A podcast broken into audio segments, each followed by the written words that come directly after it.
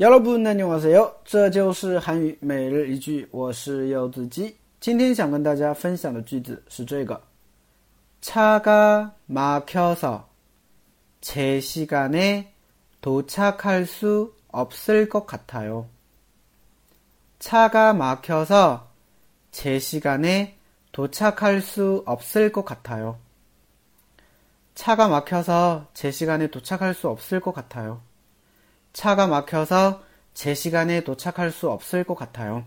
啊，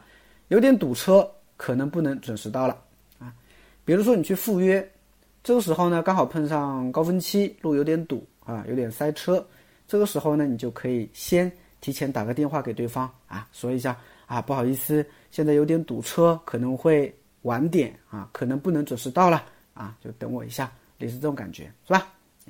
好，我们来分析一下这个句子。首先， 차가막히다啊， 차가막히다就是塞车啊，堵车的意思啊。可能大家以前听过叫 길이막히다，길이막히다，路堵，路被堵住了，堵那个堵车差不多了，对吧？차가막히다啊，也是一样的意思。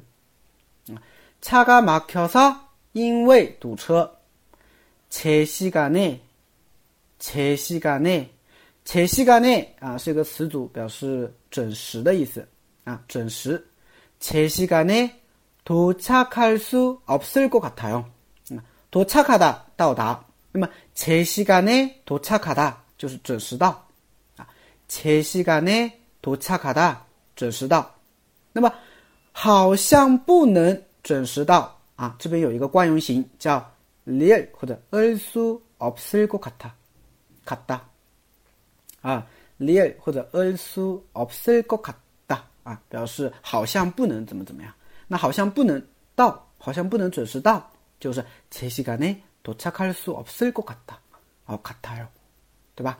제 시간에 도착할 수 없을 것 같아요. 就这样的一个一个形式啊。所以整个句子连起来，再听我读一遍。 차가 막혀서 제 시간에 도착할 수 없을 것 같아요. 차가 막혀서 제 시간에 도착할 수 없을 것 같아요. 네, 다学会了吗?